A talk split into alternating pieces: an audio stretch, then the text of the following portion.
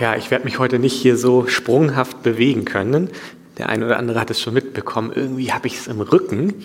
Und heute Morgen ist dann noch dazu gekommen, so eine komische Verhärtung hier in meinem Unterschenkel, sodass ich also gar nicht so beweglich bin, wie ich mir das wünschen würde. Das ist schon bedenklich, dass Clemens, der ist immer so agil und läuft hier so viel rum. Und der ist ja schon etwas älter als ich. Und ich bin hier irgendwie so ein bisschen äh, gebunden an diesen Platz heute Morgen. Aber wir kriegen das schon hin. Ähm, wir sind in einer Predigtserie mit dem Titel Wer hat es zuerst gehört? Und es geht um diese Frage nach Menschen, Personen, die sehr früh, laut den biblischen Berichten, von dem gehört haben, was wir Weihnachten feiern. Und wir schauen auf diese Person mit dem Blick, was zeichnet diese Menschen aus und mit der Frage, äh, wie reagieren sie auf das, was sie gehört haben. Und Clemens hat das letzte Woche schon sehr schön deutlich gemacht, äh, welche unterschiedlichen Personengruppen wir anschauen wollen. Da sind zum einen die gottesfürchtigen Menschen und äh, da sind zu nennen einmal Simeon, den wir letzte Woche genauer angeschaut haben, und Hannah, die ich heute ein bisschen beleuchten möchte. Dann sind da suchende Menschen wie die Weisen aus dem Morgenland oder auch ausgegrenzte Menschengruppen wie die Hirten. Und äh, wie gesagt, letzte Woche Simeon, der äh, also ein älterer Mensch gewesen ist und viele, viele Jahre geduldig auf die Verheißung gewartet hat. Wir haben davon gelesen im Lukas Kapitel 2. Und direkt im Anschluss an diesen Bibeltext, den wir uns letzte Woche angeschaut haben, finden wir drei weitere Verse. Und diese drei Verse ähm, berichten über eine Frau mit dem Namen Hannah. Und bevor wir diesen Text lesen, möchte ich noch einmal kurz den Kontext so ein bisschen beleuchten, falls du letzte Woche nicht da gewesen bist. Wir befinden uns jetzt also in dieser Erzählung, äh, in die wir einsteigen wollen, noch immer im Tempel in Jerusalem. Die die Situation ist folgende, dass das Volk Israel seit circa 60 Jahren unter der Fremdherrschaft der Römer steht und sie haben die Sehnsucht nach einem Befreier, dem von den Propheten verkündeten Messias. Das ist ihre Erwartung, das ist ihre Hoffnung und in diese Situation schauen wir hinein und im Tempel halten sich zwei Menschen, zwei ältere Menschen auf, die eben seit vielen Jahren, seit Jahrzehnten auf die Verheißung warten und sie stehen dort im Tempel in diesem Moment, als Jesus getragen von seinen Eltern in den Tempel kommt. Und das möchte ich einmal, oder in diese Situation und diesen Bericht von Hannah möchte ich reingehen in Lukas Kapitel 2, Verse 36 bis 38. Da lesen wir, und da war auch Hannah, eine Prophetin, die Tochter Phanuels aus dem Stamm Asser die war hochbetagt und hatte nach ihrer Jungfrauschaft mit ihrem Mann sieben Jahre gelebt. Und sie war eine Witwe von etwa 84 Jahren, die wich nicht vom Tempel, sondern diente Gott mit Fasten und Beten Tag und Nacht. Auch diese trat zu derselben Stunde, also als Jesus im Prinzip in den Tempel hineinkam, getragen von seinen Eltern, auch diese trat zu derselben Stunde hinzu und pries den Herrn und redete von ihm zu allen, die auf die Erlösung warteten in Jerusalem. Diese Predigt hat also zwei Schritte, die sich aus der, aus der Konzeption dieser Predigtserie ergeben. Und diese beiden Schritte sind erstens die Frage zu stellen, was zeichnet eigentlich diese Frau, die nur hier in diesen drei Versen ganz kurz beschrieben wird, was zeichnet Hannah aus? Und die zweite Frage ist, wie reagiert Hannah auf das, was sie sehen kann, auf das, was sie gehört hat? Diese zwei Schritte möchte ich gehen. Erster Schritt, was zeichnet Hannah aus? Ich gehe mal davon aus, also es würde mich überraschen, wenn du schon viele Predigten über Hannah gehört hast, weil Hannah ja, wie gesagt, nur sehr kurz hier beschrieben wird und eigentlich eher so eine Nebenperson, eine, keine Hauptrolle im Evangelium spielt. Und deswegen ist es interessant, sich mal diese Frau Hannah anzuschauen. Hannah ist tatsächlich die einzige Frau im Neuen Testament, die konkret als eine Prophetin bezeichnet wird. Also es gibt ja diverse Propheten, die in der Bibel genannt werden, aber sie ist die einzige im Neuen Testament, die konkret als eine Prophetin bezeichnet wird. Was heißt eigentlich Prophet, Prophetin? Propheten haben die Aufgabe oder haben die Gabe von Gott bekommen, die Zeichen der Zeit, eine spezielle Situation in einer konkreten Zeit im Lichte Gottes zu deuten und damit bei wichtigen Ereignissen dem Volk Gottes Klarheit zu verschaffen. Und genau das ist auch eben die Gabe, die Hannah in diesem Moment ganz deutlich zeigt. Sie kommt in ein konkretes Ereignis hinein. Sie sieht dieses Kind auf den Armen der Eltern und sie kann dieses Ereignis, was vor ihr geschieht, kann sie verbinden. Sie kann es verbinden mit dem Wort Gottes und dadurch den Menschen in dieser turbulenten Zeit damals eine freisetzende Botschaft vom Messias vermitteln. Das ist die Gabe und Hannah hat sie ganz offensichtlich und sie wird hier als Prophetin äh, benannt. Und ich glaube, wir leben ja ähnlich wie damals das Volk Israel in turbulenten Zeiten gelebt hat, leben wir logischerweise auch aktuell in turbulenten Zeiten. Und auch erleben wir es oft, dass in turbulenten Zeiten immer wieder dieses Thema Prophetie besonders äh, brisant wird oder besonders wichtig wird in, im Bereich des christlichen Glaubens. Und ich habe mir die Frage gestellt, äh, im Blick auf Hannah, die hier als Prophetin bezeichnet wird, wie gehen wir eigentlich in der Gegenwart, die ebenso turbulent ist, mit diesem prophetischen Anspruch von Menschen um? Und ich glaube, dass Hannah gewisse Hinweise gibt, die ich sehr, sehr wertvoll finde, äh, was dieses prophetische Momentum ist und wie wir damit umgehen. Das Erste, worauf wir immer schauen, wenn wir mit Prophetie zu tun haben, ist die Person des Propheten. Also die Person selbst, die diesen prophetischen Anspruch hat. Und wir wissen aus der Kirchengeschichte, dass herumreisende Propheten die nicht konkret irgendwo geistlich eingebunden gewesen sind, schon früh in der Gefahr standen, sich in gewisser Weise mit ihrem prophetischen Anspruch und ihren prophetischen Botschaften zu verirren.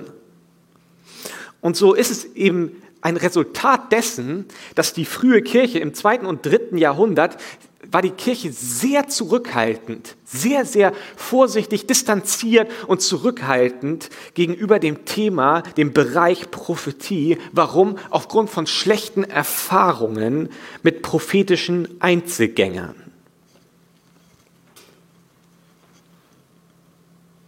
Und Hannah ist das Gegenteil. Wir lesen von ihr, sie wich nicht vom Tempel und sie war fest eingebunden in eine geistliche Gemeinschaft, die ihren Lebenswandel kannte. Sie war nicht irgendwie eine herumreisende Einzelgängerin, die dann plötzlich auftrat mit einem prophetischen Anspruch und danach war sie wieder weg und hinterließ ihre prophetischen Botschaften dort einfach, sondern sie war fest eingebunden in diese Gemeinschaft. Sie war Tag und Nacht im Tempel in Jerusalem. Die Menschen kannten sie. Sie kannten ihren Lebenswandel. Und ich glaube, es ist eben diese Botschaft oder dieser Hinweis, sei gerade in hysterischen Zeiten aufmerksam auf das, was Männer und Frauen wie Hannah sagen, die seit Jahrzehnten beständig einen guten Lebenswandel haben und konstant eingebunden sind in eine geistliche, in eine Gemeinschaft mit anderen. Schau nicht so sehr auf die spektakulären prophetischen Stimmen, die sich eher als Einzelgänger präsentieren. Und genau das sehen wir hier bei Hannah, die ganz nüchtern, sie ist seit Jahrzehnten bekannt, sie ist eingebunden in diese Gemeinschaft und ganz nüchtern schafft sie es, eine konkrete Situation mit dem Wort Gottes zu verbinden und den Menschen Hoffnung zu geben. Großartig. Zweiter Gedanke zu Prophetie. Prophetie muss sich immer am Wort Gottes messen lassen. Prophetie ist eigentlich immer die Aktualisierung oder die Konkretisierung von dem Wort Gottes, von dem, was wir in der Bibel vorliegen haben. Das heißt, die Grundlinien der biblischen Lehre müssen in jeder Prophetie erkennbar sein, sonst ist es logischerweise keine Prophetie in dem Sinne, dass sie von Gott gegeben ist. Und genau das sehen wir auch bei Hannah.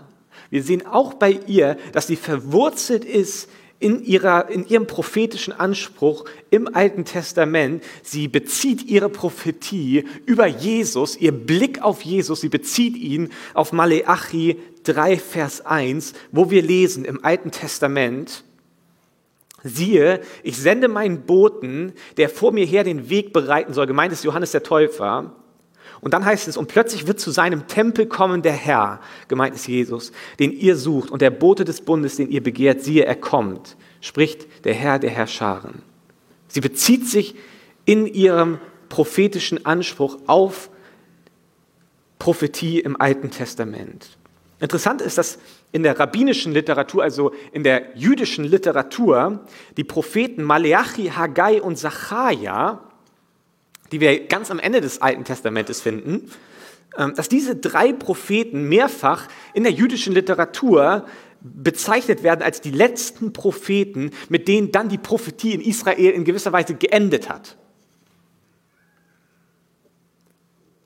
Und dann haben wir sozusagen als diese, diese letzten Bücher des Alten Testamentes die Berichterstattung endet, haben wir ungefähr 400 sozusagen stumme Jahre, wo wir nicht wirklich etwas hören, und dann kommt ja Jesus und die Berichterstattung des Neuen Testamentes beginnt und auch Hannah lebt dort in dieser Zeit. Und ich finde es beeindruckend, dass sie sich also nach diesen 400 stummen Jahren zurückberuft in ihrem prophetischen Anspruch auf die Prophetie im Alten Testament. Das heißt, sie bleibt in der Kontinuität der Heiligen Schrift. Sie bricht nicht aus Sie bricht nicht aus, sondern sie bezieht sich und verwurzelt sich ganz klar im Wort Gottes. Darin verortet sie sich. Auch nach diesen 400 Jahren der überwiegenden Stille stellt sie diese Verbindung wieder her und sagt, ich bleibe in der Kontinuität des Wortes Gottes mit meinem prophetischen Wort. Ich breche nicht aus. Hannah ist eine Prophetin und ein tolles Vorbild für einen, einen prophetischen Dienst. Das Zweite, was bei ihr beeindruckend ist, ist ihre Beharrlichkeit. Mich beeindruckt ihre Geduld und ihre Beharrlichkeit noch etwas mehr als die von Simeon, von der wir letzte Woche gehört haben. Und das liegt daran, dass wir bei Simeon ja davon lesen, Clemens hat das er erklärt, dass Simeon eine Verheißung hatte oder das Versprechen Gottes hatte, dass bevor er sterben wird, er mit seinen Augen diese Verheißung des Messias sehen wird. Und bei Hannah lese ich nichts davon. Da lese ich nicht, dass sie dieses Versprechen hatte. Es gab für sie keine Sicherheit, dass die Verheißungen der Vergangenheit und die mächtigen Heilstaten Gottes vor ihren Augen geschehen würden. Und wenn ich diese drei Verse mir anschaue, dann habe ich auch nicht den Eindruck, dass ihr Leben irgendwie aus nahtlosen Reihen an Siegen bestehen würde. Wir wissen, dass sie ihren Mann recht früh verloren hat und als Witwe lebte. Und doch, obwohl sie nicht dieses konkrete Versprechen Gottes hatte, du wirst die Verheißung noch in deinem Leben sehen. Und obwohl ihr Leben nicht immer nur bequem war und sie von Sieg zu Sieg gegangen ist, wissen wir, dass sie trotz dieses Auf und Abs im Leben Ausdauer und Hoffnung ausgestrahlt hat. Sie kommt aus diesen 400 Jahren überwiegende Stille, von denen ich eben gesprochen hatte. Und sie weiß, es gibt Generation des Niedergangs und es gibt auch Generation des Aufbruchs. Es gibt Generationen, die gehen ins Exil hinein. Ich denke an Personen aus dem Alten Testament wie Daniel, die gehen in die Gefangenschaft hinein. Und dann ist man erstmal eine lange Zeit in der Gefangenschaft. Und dann gibt es auch Generationen, die kommen aus der Gefangenschaft heraus und die dürfen sich wieder ausbreiten, so wie Nehemia.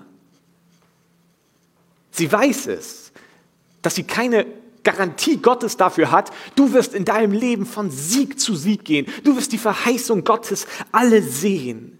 Vor dir wird sich jede Prophetie erfüllen.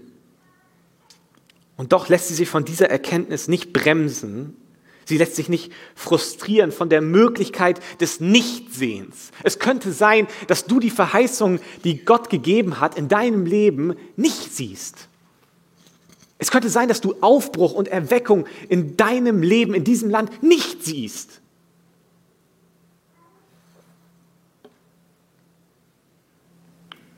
Und das ist in Ordnung. Gott tut dir kein Unrecht damit. Sondern Hannah lässt sich nicht frustrieren und sie lebt durch Fasten und Gebet in tiefer Frömmigkeit und sucht die Verknüpfung zu Gott und hält fest an seiner Perspektive. Ich finde, Hannah ist eine beeindruckende Persönlichkeit im Neuen Testament und trotz dieser nur drei Verse ähm, hat sie uns irgendwie viel zu sagen, finde ich, für die aktuelle Zeit. Hm, der zweite Aspekt dieser Predigt wir haben uns jetzt angeschaut, was zeichnet Hannah aus? Was können wir von Hannah lernen? Den Umgang mit Prophetie, die Beharrlichkeit. Und jetzt ist die Frage, wie reagiert Hannah auf das, was sie sieht, auf das, was sie hört von Jesus? Und ich möchte lesen nochmal Lukas 2, Vers 38. Auch diese, also Hannah, trat zu derselben Stunde hinzu und pries den Herrn und redete von ihm zu allen, die auf die Erlösung warteten in Jerusalem. Hannah kann sich nicht zurückhalten und sie fängt an, im Tempel Gott anzubeten und von dem zu erzählen, was sie erkannt, was sie gesehen hat. Sie weiß, dass das, was sie mit ihren eigenen Augen sehen darf, große Freude bedeutet. Und das lesen wir auch in Lukas 2, Vers 10. Und, die, und der Engel sprach zu ihnen, fürchtet euch nicht, denn sie, ich verkünde euch große Freude, die dem ganzen Volk widerfahren soll. Die Botschaft von Weihnachten ist ja eine Freudenbotschaft. Und Hannah ist so erfüllt von dieser Freude. Sie erkennt in Jesus die Freude und sie fängt an, Gott zu preisen und von ihm und von dem, was sie erkannt hat, zu erzählen. Hannah ist ein ideales Beispiel in diesem Moment für das Wesen der Anbetung. Vielleicht kennst du dieses Problem gar nicht, was ich gleich versuchen will zu beschreiben, aber falls doch, dann lohnt sich der Gedanke vielleicht für die wenigen Personen, die manchmal auch so verkopft an Sachen herangehen. Hm, ich finde, dass die Anbetung Gottes, Gott anzubeten, manchmal ganz schön herausfordernd ist. Vielleicht fällt es dir immer ganz leicht und für dich ist das etwas ganz Natürliches. Ähm, aber ich finde es manchmal gar nicht so einfach. Und was in gewisser Weise Menschen, glaube ich, herausfordern kann, ist die Tatsache, wie Gott oder die Art und Weise, wie Gott Anbetung einfordert. Eigentlich verachten oder belächeln wir doch Menschen, die ständig nach Anerkennung haschen und sie so nötig haben und die ganze Zeit danach fischen. Sag mir, wie toll ich bin. Das ist ja vergleichbar mit einer Sucht nach Anerkennung. Wir beäugen auch Menschen kritisch, die sich um Stars, um Reiche, um die Mächtigen scharen und durch ekstatische Lobhudelei das Bedürfnis dieser Menschen nach Bewunderung stillen. Und doch sind die Psalmen, nur mal als Beispiel, aber die ganze Bibel, aber die Psalmen in besonderer Weise voll von dieser Aufforderung, den Herrn zu preisen. Sag dem Herrn, wie toll er ist. Irgendwie, als ob Gott sagen würde, was mir, also was ich mir am allermeisten wünsche, ist, dass ihr mir immer wieder sagt, wie cool ich eigentlich bin, wie toll ich bin. Sag mir das nochmal bitte. Sag mir nochmal, wie toll ich bin. Ja, Gott fordert uns nicht nur auf, ihn zu preisen, sondern es geht noch darüber hinaus. Er befiehlt es sogar als eine Art Gesetzgeber, als ob es ein Gesetz gibt, ihr sollt mich anbeten. Die Juden müssen Opfer darbringen, lesen wir im Alten Testament. Diese Anbetung, sie ist nicht nur so, oh, das wäre echt nett, wenn ihr, mich, wenn ihr mir sagen würdet, wie toll ich bin, sondern es ist geradezu ein Gesetz, ihr sollt mir sagen, wie toll ich bin.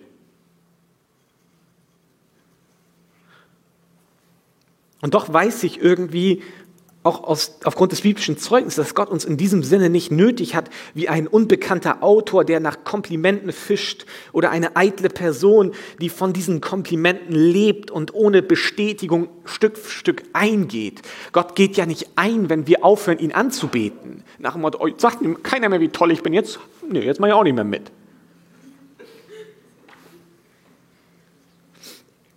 Wir lesen im Psalm 50, Vers 12, diese, wo, so ein Vers, wo man abspüren kann, Gott ist nicht in irgendeiner Art und Weise von dir und mir abhängig. Da heißt es, wenn ich hungrig wäre, so würde ich es dir nicht sagen, denn mir gehört der Erdkreis und was ihn erfüllt. Selbst wenn Gott hungrig wäre, würde er dir nicht Bescheid sagen, könntest du mir was zu essen vorbeibringen? So Gott gehört alles. Wenn er hungrig ist, nimmt er sich was zu essen. Gott ist sich selbst genug. Er hat, was er braucht. Er muss nicht zu uns zum Bett hinkommen und nicht in Bezug auf Essen und auch nicht in Bezug auf Anbetung. Aber wie lösen wir diese komische Spannung dann auf? Ich glaube, dass ein wesentlicher Bestandteil der Anbetung manchmal zu kurz kommt und vielleicht nicht gedanklich in unserem Leben verankert ist. Und bei Hannah wird dieser Gedanke recht gut sichtbar aus meiner Sicht. Die Beobachtung ist, gar keine spektakuläre Beobachtung eigentlich, aber jedes Vergnügen, das wir erleben, jede Freude, jedes Vergnügen, das wir erleben, sprudelt automatisch über in Anbetung, in Begeisterung. Liebende umwerben sich mit Komplimenten. Mir ist es manchmal richtig unangenehm, wenn ich mir so die Chats, die WhatsApp-Chats anschaue, die meine Frau und ich uns damals geschrieben haben, als wir uns kennengelernt haben. Was schreibst du denn da? Das ist ja seltsam. Aber ich, also, es ist ein Automatismus, oder nicht? Wenn man etwas empfindet, wenn man irgendwie Freude erlebt, dass man übersprudelt in gewisser Weise. Wanderer bewundern die Natur. Spielende erzählen ganz begeistert von ihrem Lieblingsspiel. Wie viel Spaß das doch macht.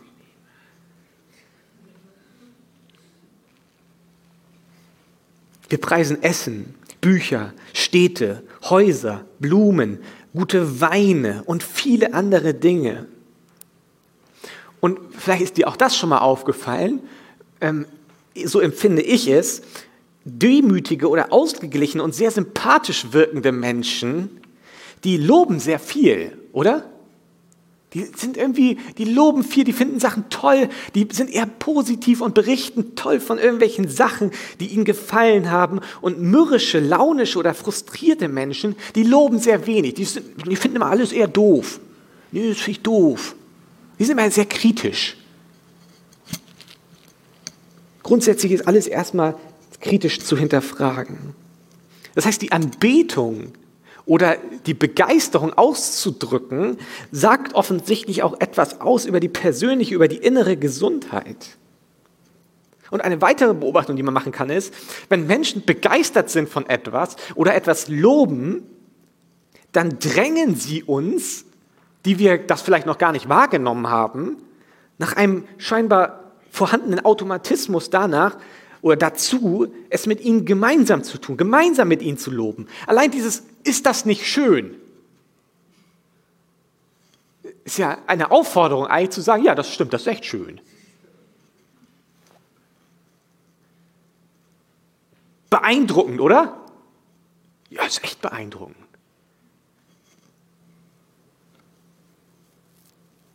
Und das ist es, was der Psalmist der Autor, der, oder die Autoren der Psalmen auch immer wieder tun, habe ich den Eindruck.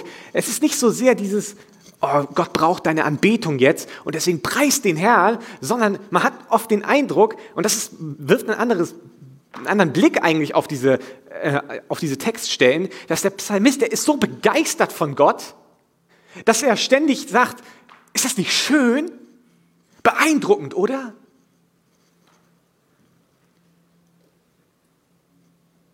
Wir loben, wovon wir begeistert sind. Es bringt unsere Freude nicht nur zum Ausdruck, sondern es komplettiert, es vervollständigt unsere Freude. Es ist nicht nur so, dass unsere Anbetung Gottes Freude zum Ausdruck bringt, sondern sie ist nicht vollständig eigentlich. Eigentlich ist unsere, unsere Freude nur bis zu einem gewissen Punkt vollständig, bis wir Gott anbeten und dann wird sie vollständig.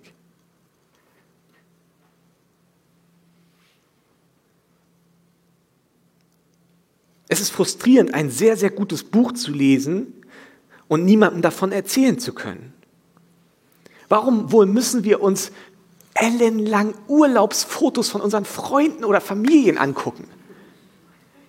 Diese manchmal auch qualvollen Augenblicke. Weil die Freude des anderen über seinen Urlaub und über das, was er erlebt hat. Sie ist nicht vollständig, bis er mir erzählen kann, wie toll das alles ist. Es ist so toll.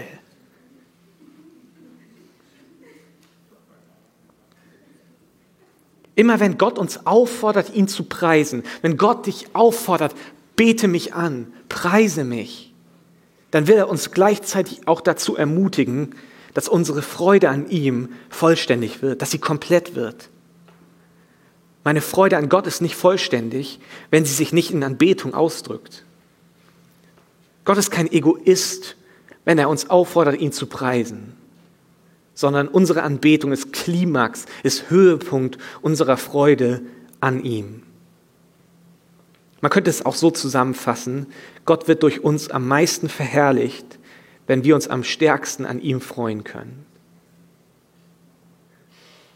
In der Anbetung muss ich immer wieder verinnerlichen, welche Freude Gott in mein Leben gebracht hat. Diese Frage zu stellen, wo wäre ich ohne ihn? Wo wäre ich ohne Gott? Oh, ich mag es mir gar nicht ausmalen. Welche Freude und welche Heilung und welche Hoffnung dieses Kind in mein Leben gebracht hat, oder? Und genau das erlebt Hannah auch. Hannah preist Gott nicht aus einem Pflichtbewusstsein, weil die Psalmen es so sagen. Und sie steht da, sieht Jesus und sagt, oh, die Psalmen sagen, jetzt muss ich Gott anbeten. Ich preise dich, Gott. So ist sie nicht. Sondern sie sieht dieses Kind und sie erkennt die Verheißung, die sich verwirklicht. Und sie sieht, was dieses Kind bedeutet. Und sie kann gar nicht anders, weil sie Freude hat. Und diese Freude, sie soll vervollständigt werden. Und diese Freude ist erst vervollständigt, wenn sie sich ausdrückt. Sie sieht Jesus und sie sieht die Hoffnung der Welt. Sie darf in die Augen hineinschauen von Jesus. Und das ist, glaube ich, diese ähm, Botschaft und auch diese Freude der Adventszeit, äh, sich immer wieder neu davon zu überzeugen, welche Schönheit und welche Freude mit Jesus verbunden ist. Der Retter kommt. Das ist das Evangelium. Der Retter ist gekommen. Jesus ist gekommen. Hoffnung ist gekommen.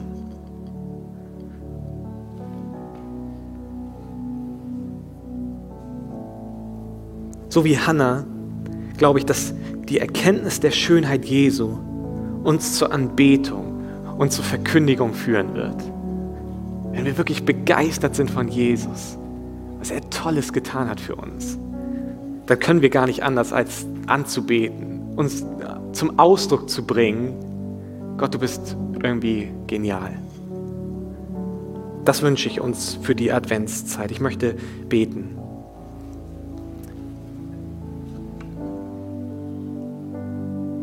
Jesus, wir sind so erfüllt mit Dankbarkeit, weil wir erkannt haben, dass du der Retter bist. Und wir sind so dankbar, dass du gekommen bist als Mensch auf diese Erde. Und dass du am Kreuz für unsere Schuld bezahlt hast. Sodass wir gerecht sein dürfen vor dir, o oh Gott. Durch den Glauben an dich, Jesus, an das, was du getan hast. Und wir wollen in dieser Adventszeit ganz neu deine Schönheit, deine Herrlichkeit, anerkennen.